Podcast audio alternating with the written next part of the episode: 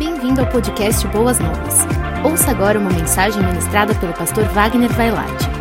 Irmãos, a vida na presença de Deus é muito preciosa e todos nós temos que desenvolver janelas do nosso coração e da nossa alma na direção do nosso Pai. Todos nós necessitamos disso. Então vamos entender o contexto, por exemplo. Hoje eu vou falar sobre o Salmo 63, mas eu queria que vocês entendessem claramente onde tudo isso começou. A Bíblia diz que quando Deus colocou Adão no jardim do Éden, ele todas as tardes ele dava a sua presença para a vida de Adão. Deus doava o seu tempo para que Adão pudesse desfrutar da presença grandiosa de Deus. Foi assim que tudo começou nesta expressão, presença de Deus. Ou seja, não foi o homem que buscou a presença de Deus no Éden Deus veio ao encontro do homem e se fez presente na vida dele e mais tarde na presença também da sua esposa, que o próprio Deus preparou para Adão. Você percebe a diferença? Hoje nós dizemos numa canção agora, não é? Senhor, eu quero estar em tua presença. Eu quero desfrutar da tua presença. Eu quero usufruir da tua presença. Só que o início da história não foi assim. Então, nós precisamos entender biblicamente, teologicamente, o que aconteceu. Isso tem que ser claro para nós. Então, vamos lá.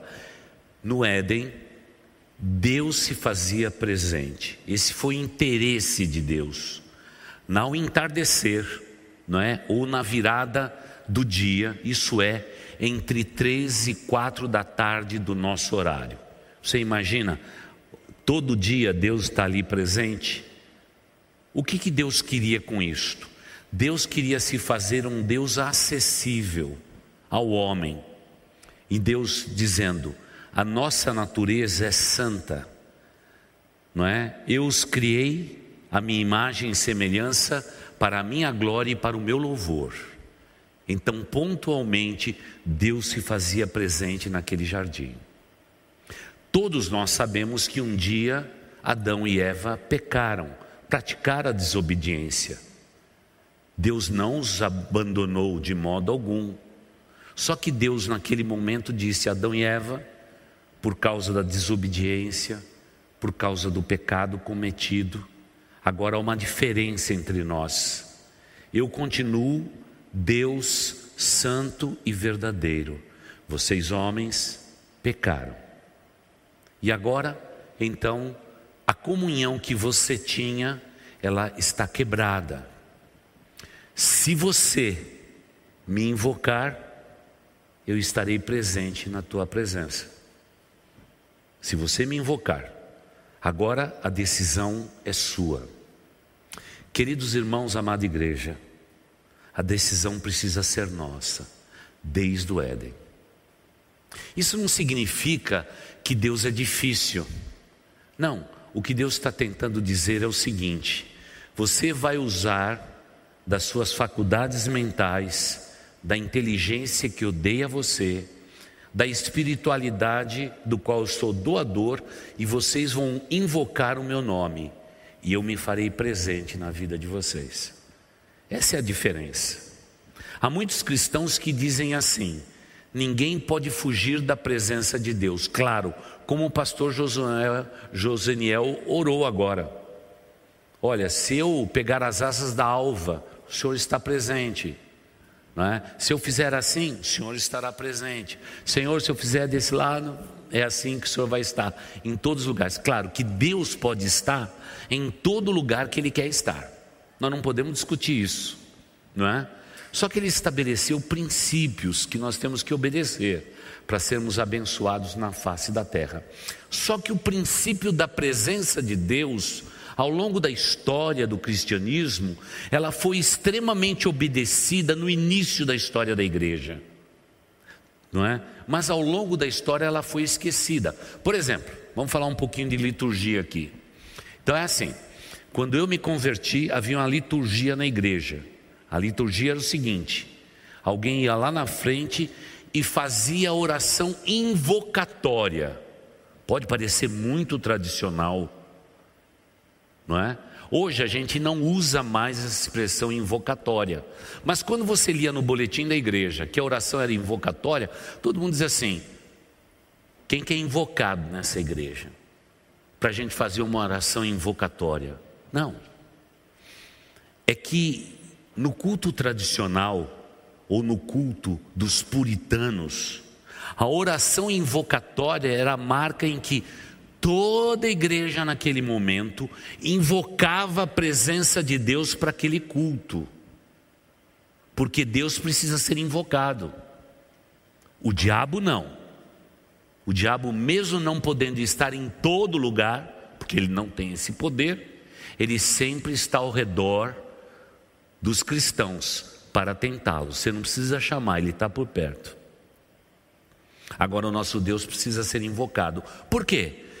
Porque houve uma ruptura entre a natureza humana e a natureza de Deus. Não era assim, mas passou a ser assim, por causa do pecado cometido pelo homem.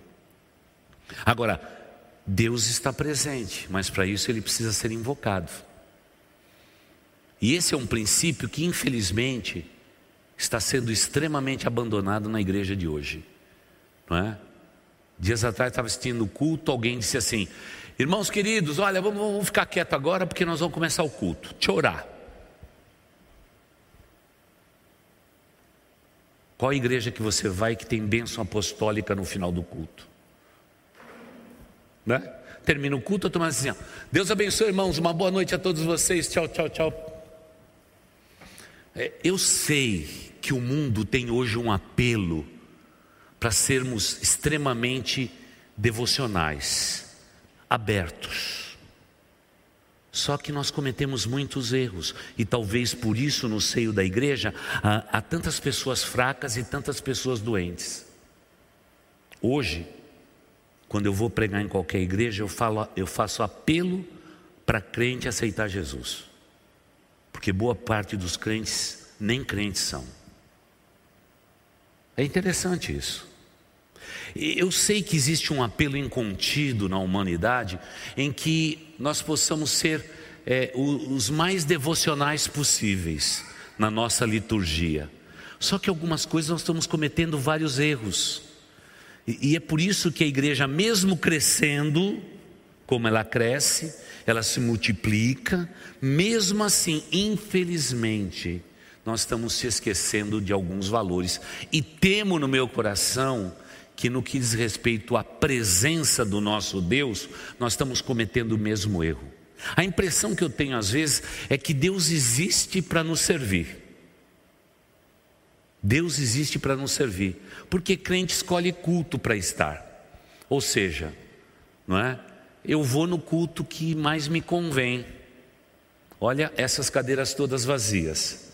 Claro que a gente não poderia ter no meio de semana, numa cidade agitada como São Paulo, onde as pessoas trabalham até às sete, oito horas da noite, às vezes, esse auditório todo lotado. Mas irmãos, vamos falar aqui entre nós, se é culto público da igreja, não é? Nós temos que estar aqui presentes, não é todo dia. Nós temos o culto público na quarta-feira, temos um culto público onde as portas estão abertas no domingo pela manhã e no domingo pela noite. Claro que na nossa igreja tem dois cultos pela manhã, tudo bem. Mas é um culto público. Todo crente tem que estar presente. Porque o que diz o Salmo 63, nós vamos aprender, Deus além de ser invocado, Deus se faz presente no ajuntamento do seu povo. A Marta, por exemplo, disse: onde dois e três estiverem presentes, é, reunidos no nome de Jesus, Ele está presente. Verdade, verdade. Agora nós vamos descobrir exatamente qual é o culto que Deus vai nos abençoar: se é dois ou três em casa ou no meio da multidão. Porque Deus tem os seus planos. No Antigo Testamento, no Novo Testamento, na igreja cristã, Os crentes estavam todos os dias, porque eles queriam ser abençoados por Deus, porque Deus mexia as águas, e quando Ele mexe as águas, o milagre acontece. Eu não vou perder o meu dia. E tudo isso atrelado à presença de Deus, só que hoje nós não nos importamos. Sabe o que a gente gosta? Eu fico vendo isso, né? Por exemplo, se a gente trouxesse aqui Fernandinho, essa igreja estaria lotada. Ele é um bom irmão, um excelente cantor, está tudo certo. Mas o que o povo de Deus não quer mais desfrutar é da presença de Deus. Nós preferimos da presença dos homens, a presença do cantor, da cantora, do coral que vai cantar, da equipe louvor e da banda, etc. Nós erramos a visão, estamos perdendo o povo de Deus, a visão da presença de Deus. Na virada do nosso dia, Deus passa por aqui, Ele quer falar ao nosso coração, só que nós não somos mais assim. E é por isso que Deus tem que estabelecer o fim da era da igreja sobre a face da terra porque sem dúvida nenhuma, Deus olha dos altos céus e diz: Estou enjoado dos seus cultos, estou cansado dos seus cerimoniais, estou cansado dos seus ajuntamentos. Porque no final da história, nós estamos mais interessados em quem vai pregar e transmitir a palavra do que a presença do nosso Deus. E a gente às vezes vê a equipe de louvor se desgoelando aqui na frente. Me perdoe a expressão, a equipe de louvor. Eles cantam bem. Mas cantando forte, porque tem que contagiar o coração de todo mundo. Ao passo que, irmãos amados, quando nós saímos da nossa casa e vamos para esse lugar, nós temos que tremer dentro do nosso coração, porque Deus se faz presente nesse lugar como a gente tem que bater na porta e dizer para cada pessoa que nos ajuda nesse backstage aqui: dizer, escuta, você não está passeando pela igreja. Você não está correndo atrás de coisa, você está adorando o Deus Todo-Poderoso e absorva a presença de Deus, porque senão o teu trabalho será inútil nessa igreja. O risco corremos nós pastores de estarmos aqui sem termos a preparação de ter desfrutado da presença de Deus porque o melhor dessa igreja não são esses bancos, não é a localização desta igreja, não é quem prega, o melhor desta igreja é o nosso Deus, ele sim tem que ser invocado. Mas o que acontece conosco hoje? Nós estamos errando o alvo. Claro que você pode dizer para Deus o momento que você vai invocá-lo. Deus se fará presente na sua vida. Quem sabe pela manhã, quem sabe à tarde. Então hoje nós estamos o seguinte: quanto mais entretenimento a gente colocar nesse púlpito, mais as pessoas estarão desse lado. Só que, irmãos queridos, nós não precisamos de entretenimento, nós precisamos da presença de Deus na nossa vida. Nós não precisamos de entretenimento, querida igreja, nós estamos precisando da presença de Deus na nossa vida, intimidade com o nosso Deus. Mas não é isso que o povo quer hoje mais. Como eu sou um pastor, não é? Já de outra época, eu sinto essa diferença. E nenhum desabono a quem não está aqui. Porque, irmãos, quem está perdendo é quem não veio, é quem não está presente. Porque eu sou pastor dessa igreja há 27 anos, quero garantir a vocês: nunca pastoreei uma igreja onde a bênção de Deus está sobre uma igreja como nessa igreja, nunca vi. Já pastoreei aqui, já pastoreei longe, mas quero dizer que há uma bênção nesse lugar inacreditável, porque até quando a gente anda no meio dessas cadeiras, no meio da tarde, quando ninguém está aqui, Deus fala ao nosso coração. Deus fala ao nosso coração. Mas para isso eu e você temos que desenvolver essa sensibilidade, irmãos, e vigiar o nosso coração Porque quem está todo dia na igreja, quem anda pela igreja o tempo todo, quem serve na igreja corre o risco de fazer tudo isso mecanicamente e perdermos o melhor, a presença de Deus. Estaremos sempre entre Marta e Maria. Quem escolher a boa parte, essa boa parte nunca lhe será tirada. É assim que a gente discute a presença de Deus. Por isso, nas nossas canções, a gente tem que dizer: Pai, anda no nosso meio. Espírito Santo de Deus, passeia por esses corredores, faça a obra que o Senhor quer fazer. Nós somos teus, essa igreja é tua. Porque ninguém que está aqui no púlpito controla aquilo que o Espírito Santo faz numa reunião. Ele é qual o vento, ele sopra onde quer e realiza a obra.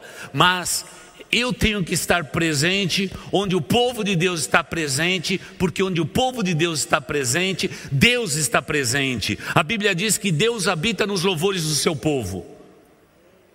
Então eu tenho que ter consciência disso e viver uma vida na presença de Deus.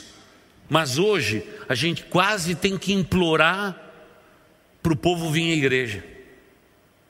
Irmãos, a gente dá chá, a gente dá café, a gente dá biscoito, a gente dá bexiga, a gente dá balão, a gente dá adesivo e tudo mais. Irmãos, eu sou pastor, eu ando pelo meio da igreja, eu vejo. Hoje a gente tem que entreter todo mundo para ser agradável. Mas irmãos, nós estamos aqui para servir a Deus. E desfrutar da presença do Pai é um privilégio incontido. E as pessoas que não vieram numa noite como essa pagarão o preço da liberdade que desde o início da história Adão e Eva teve. Sabe o que eles perderam? A presença de Deus. Quando Adão e Eva perderam a presença de Deus, eles perderam tudo o que de mais precioso um ser humano podia ter em todos os jardins do mundo é a presença do nosso Pai. Por isso, Deus deu os cinco sentidos para que nós possamos avaliar a presença graciosa dEle no nosso meio. Ele nos deu ouvidos para ouvir, olhos para contemplar Deus deu pele, tato, para a gente sentir a presença dEle até ficar arrepiado daquilo que Deus está fazendo, daquilo que foi falado, aquilo que foi mencionado, até, na verdade, sentir a ambiência do nosso Deus, porque Deus está presente. E o que me espanta é que no dia do juízo, no dia do juízo, Sabe o que vai acontecer? Vai ter uma frase que eu nem gosto de ler na Bíblia. Para alguns eles vão dizer, o próprio Cristo vai dizer: Vinde benditos de meu Pai, e possuí o reino que está preparado para vocês desde antes de Adão, antes da fundação do mundo. Mas a segunda parte dói no meu coração porque ele diz assim: Apartai-vos de mim, malditos, porque nunca vos conheci. Irmãos, como que pode? Como que pode? Rogério, como Deus pode dizer uma frase dessa, não é verdade? Você que está tantos anos dentro da igreja, né, Rogério? Rapaz, Deus dizer que não conhece alguém, Deus conhece todo mundo, irmãos. A gente estava informe no ventre da nossa mãe, ele já nos chamou pelo nome. Mas como pode ser uma coisa dessa? É porque estas pessoas andaram pela igreja, andaram pelo jardim do Éden, andaram por todo lugar, mas nunca tiveram um encontro pessoal com Cristo, através da intimidade do nosso ser, e há um lugar santo, igreja querida, onde Deus é adorado. Esse lugar, esse ambiente que nós separamos para prestarmos um culto ao nosso Deus, esse é um lugar santo, mas o lugar mais santíssimo, santo dos santos, é a mente, onde o Espírito Santo de Deus habita. Esses são os dois lugares santíssimos que a Bíblia nos declara. O apóstolo Paulo disse assim: vocês não têm que lutar contra a carne nem contra o sangue, mas contra potestades, hostes espiritual da maldade, príncipe das trevas que habitam nos lugares celestiais. Quais são os dois lugares celestiais? O púlpito onde Deus é adorado, com vozes e canções, e igreja, a mente sua, onde Deus é adorado. Aliás, o culto começa primeiro aqui, para depois descer para a boca, para depois encher esse lugar a presença de Deus. Leia comigo o Salmo 63. O Salmo 63 nos diz assim: Ó oh Deus, tu és o meu Deus, eu te busco intensamente, a minha alma tem sede de ti, todo o meu ser anseia por ti, como se eu estivesse em uma terra seca, exausta e sem água. Olha, é dependência de água, hein, irmãos. Talvez aqui, como disse um amigo meu nordestino, ele disse assim: Pastor Wagner, nós nordestinos estamos bem na fita, porque a terra é seca sem nada.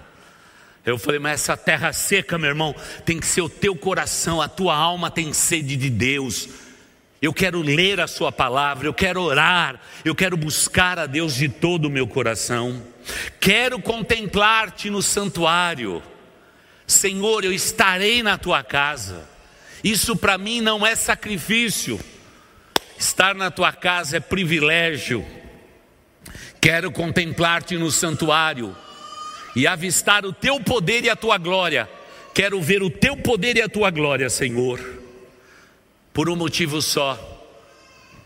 Tu nos ama desde o Éden, porque depois que nossos pais pecaram, o Senhor, nos olhos dele, matou um animal e os vestiu.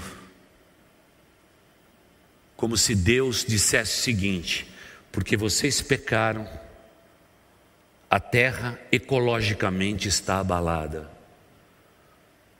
Pode-se reunir as nações do mundo para discutir a ecologia ou o que for, a terra estará sempre em decadência, desde o Éden.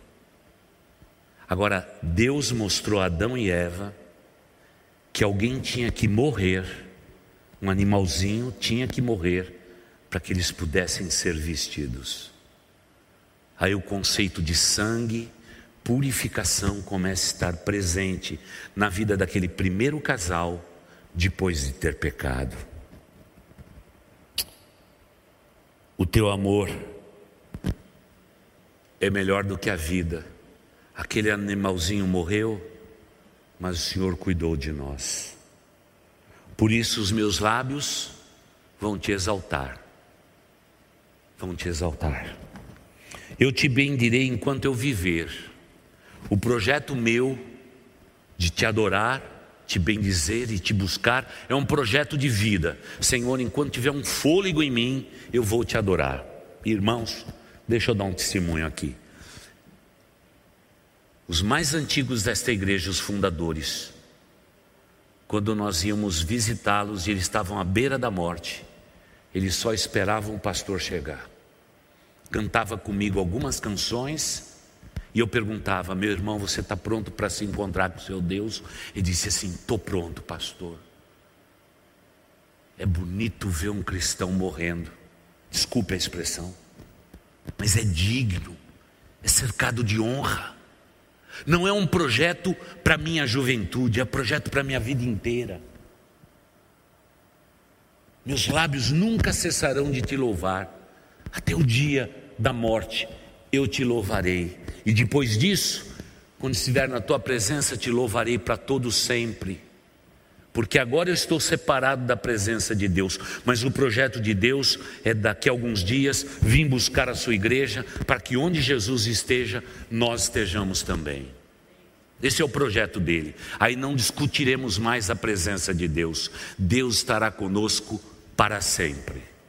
Mas até lá, eu tenho que invocar o nome dEle, eu tenho que buscar a face do meu Deus. Senhor, eu te busco, em, em, vamos dizer assim, essencialmente na minha vida. Eu levanto as minhas mãos e quero te adorar. como quem diz: tudo que eu tenho, tudo que eu possuo, as minhas mãos estão levantadas porque elas não estão manchadas de sangue, de destruição. Eu não sou um homem malfeitor, não há corrupção na minha mão. Eu sou um homem que estou limpo diante de ti. É muito forte a expressão, é forte. E a minha alma só ficará satisfeita, ó Deus Altíssimo, quando a semelhança de um rico banquete eu estiver de volta na tua presença, porque o banquete aqui é celestial, não é da terra não. Com lábios jubilosos e a minha boca te louvará, algumas versões diz, te louvará eternamente ou continuamente.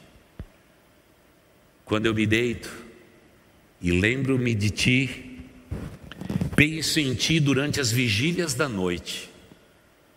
Deixa eu ensinar um segredo, irmãos. Quando você virar na cama, e você despertar num ato que você nunca fez. Você costuma dormir a noite toda, mas naquela noite você acordou. Escorregue de sua cama, caia de joelhos, invoque o nome do Senhor, clame pela tua família, busque a face de Deus, porque nós estamos tão insensíveis que nós achamos que é que o carro de lixo passou lá e por isso eu acordei. Uma moto passou e acelerou demais, por isso eu acordei, irmãos.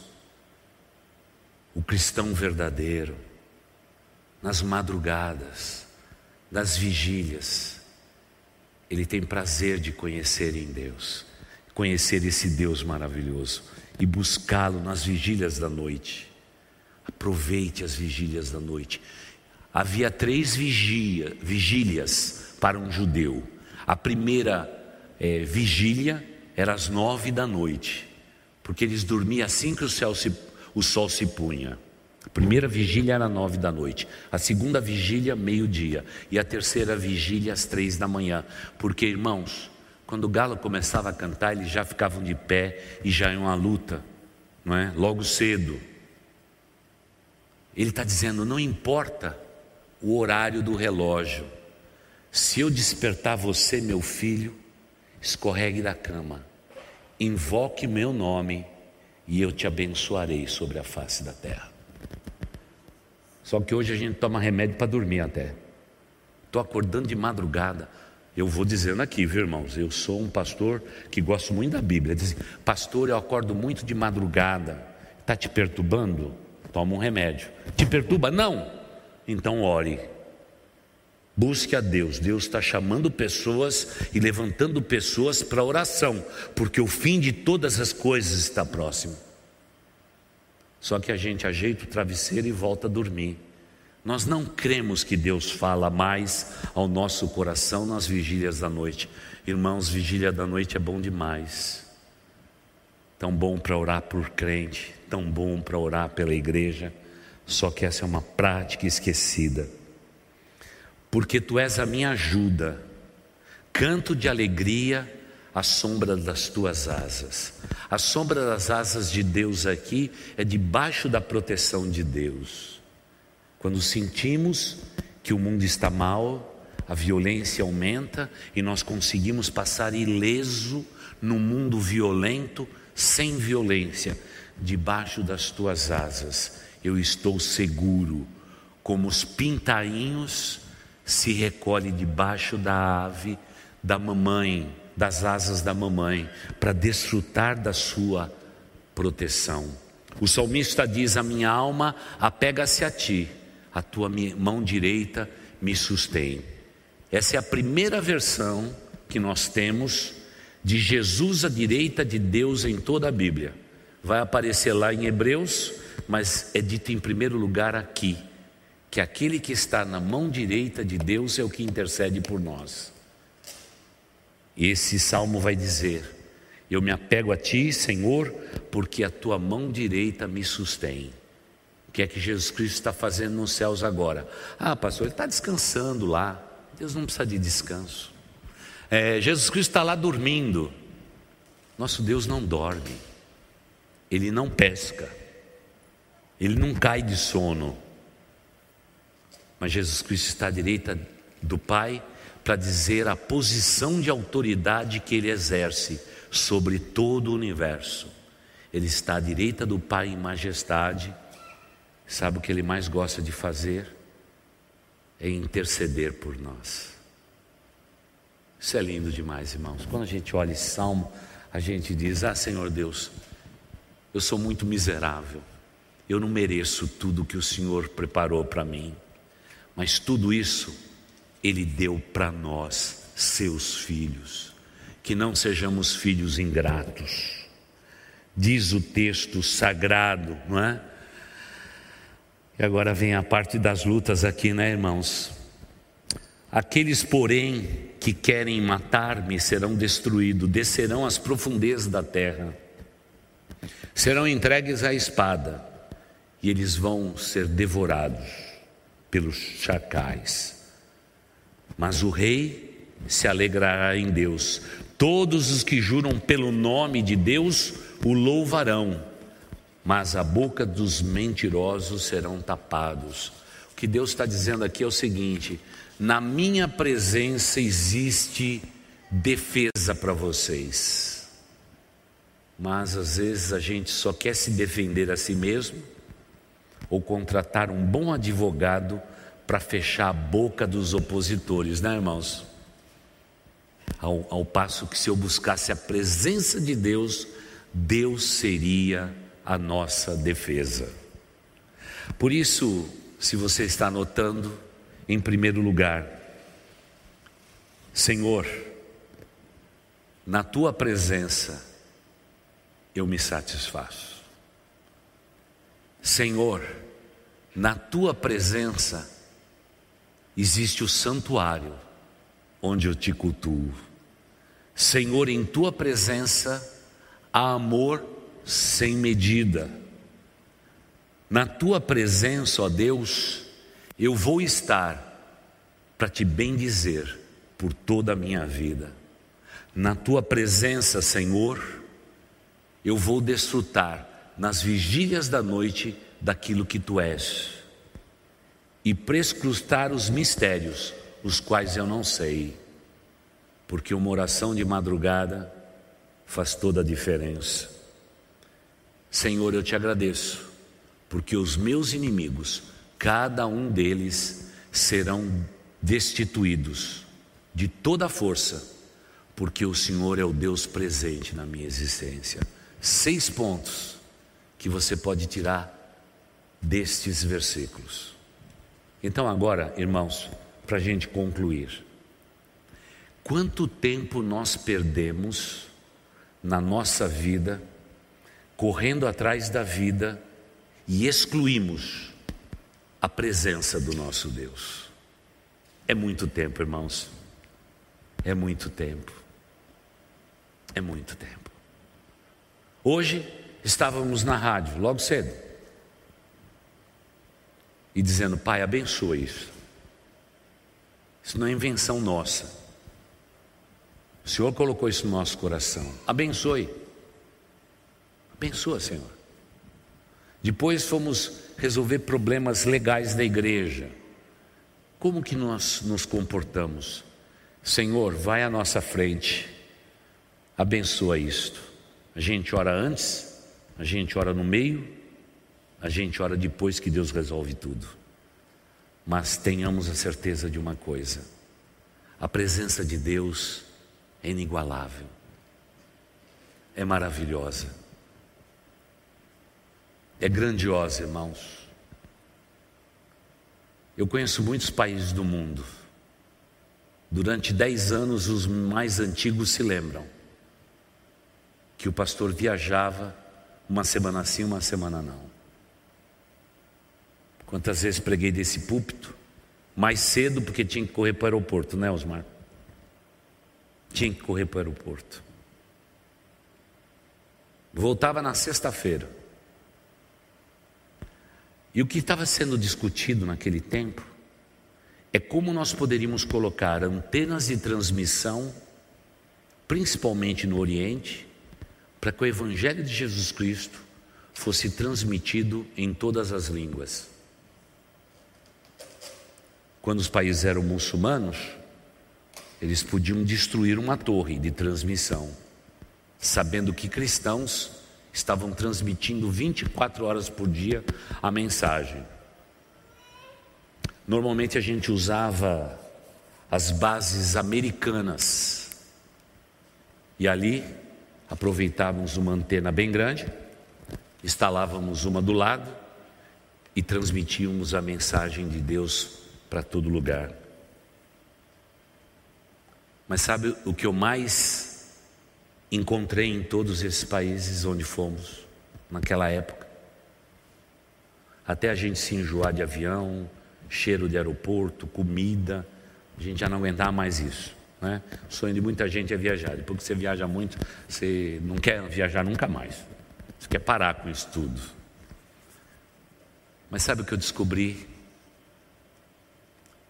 É que todo lugar que a gente ia, o momento mais alto não era quando uma antena era erguida, é quando no pé daquela antena, irmãos meus de todas as nacionalidades se ajoelhavam ali e dizia: Pai, nos abençoa nesse nosso trabalho, Senhor. Tenha misericórdia de nós, Senhor. Abençoe a nossa vida. E quantos homens e quantas mulheres dos países mais perseguidos dizia assim: Pastor, volto para o meu país agora. Mas você está voltando, você pode morrer. Não importa, pastor, porque se eu morrer, eu vou estar sempre na presença de Deus. E a gente dizia: Não, você está sempre na presença de Deus. Você não precisa morrer para estar na presença de Deus. Mas eu consegui entender o que aquela pessoa estava dizendo a respeito da presença plena de Deus.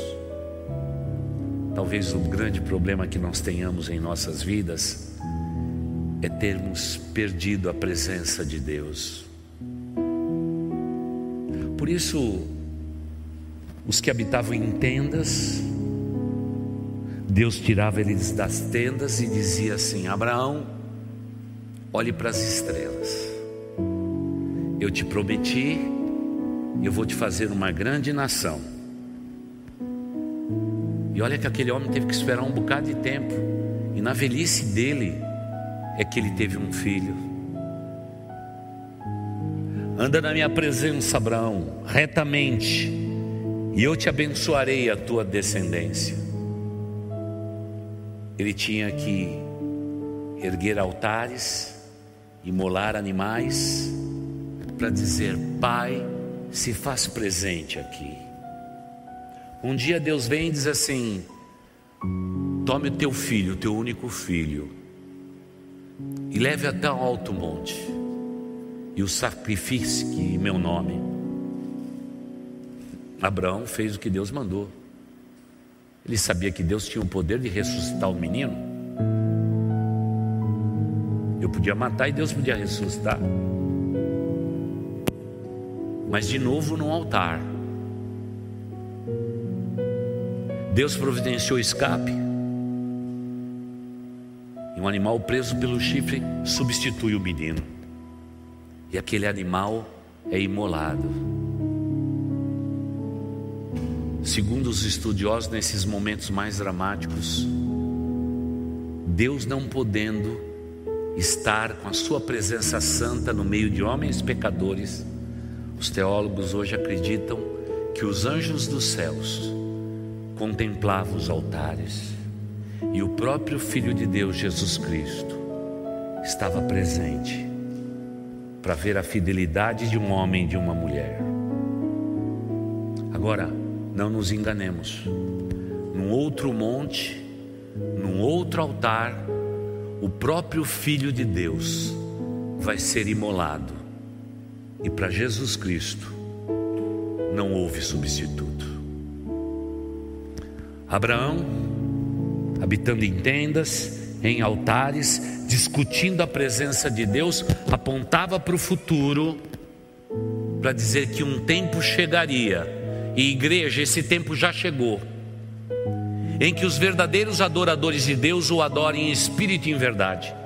Ele não será mais invocado em tendas, em altares no alto monte, ele só será adorado no recôndito do coração do ser humano. Deus se fará presente. Por favor, não despreze a presença do seu Deus.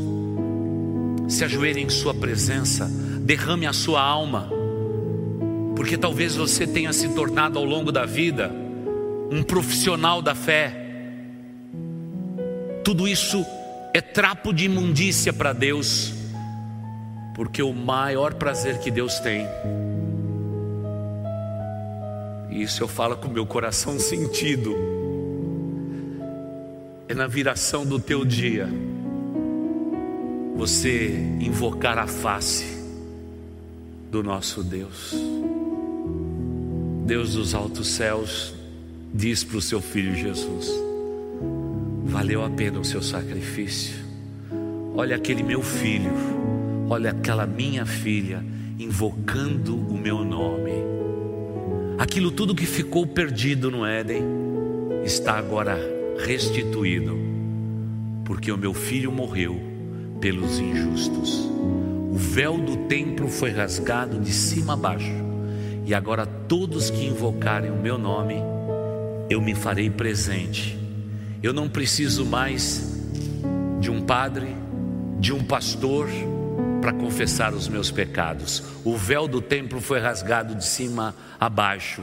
Eu posso ir direto na presença de Deus e dizer: Pai, perdoe os meus pecados, lava a minha vida, transforma o meu ser, mas eu quero estar em tua presença, Senhor. Eu quero desfrutar de tudo que o Senhor tem para mim, porque tudo que o Senhor tem para mim é o melhor e o teu amor e a tua graça é melhor do que a vida. E Deus vai dizer um pouquinho para cá, desculpe o pessoal da, das câmeras aí, porque de vez em quando o pastor anda muito.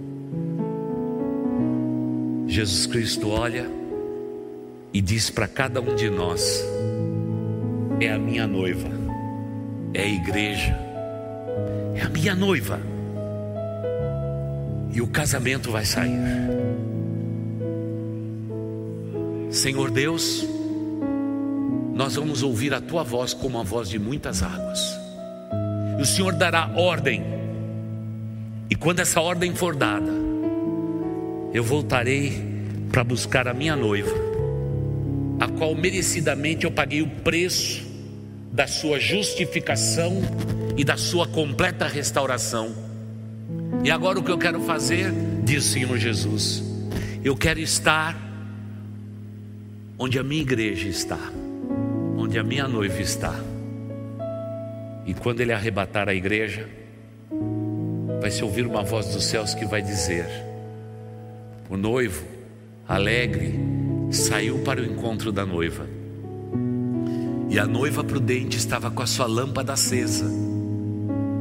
A lâmpada acesa significa vigiar e buscar a face de Deus. E aí Jesus vai dizer para todos nós: porque onde eu, Jesus, estiver, eu quero que esteja vós também. Aí, irmãos, não precisaremos mais de viração do dia, não precisaremos invocar o nome do Senhor, porque teremos um corpo de glória semelhante ao do Cristo ressurreto e teremos a mente de Cristo. Todas as perguntas terão resposta e aí, em resposta a Cristo, nós vamos dizer: Senhor Jesus, recebe todo louvor, toda honra e adoração, porque digno é o Senhor de ser louvado. Irmãos, por favor, saiam hoje daqui e não percam mais tempo nas suas vidas, porque o melhor da vida de vocês não está em nenhum homem em nenhum presidente, em nenhuma Câmara de Deputados, em nenhum Senado. O melhor da tua vida está na presença de Deus. e que Deus tenha misericórdia de nós. Amém. Você ouviu o podcast Boas Novas? Não se esqueça de seguir nosso canal para ouvir mais mensagens que edificarão a sua vida.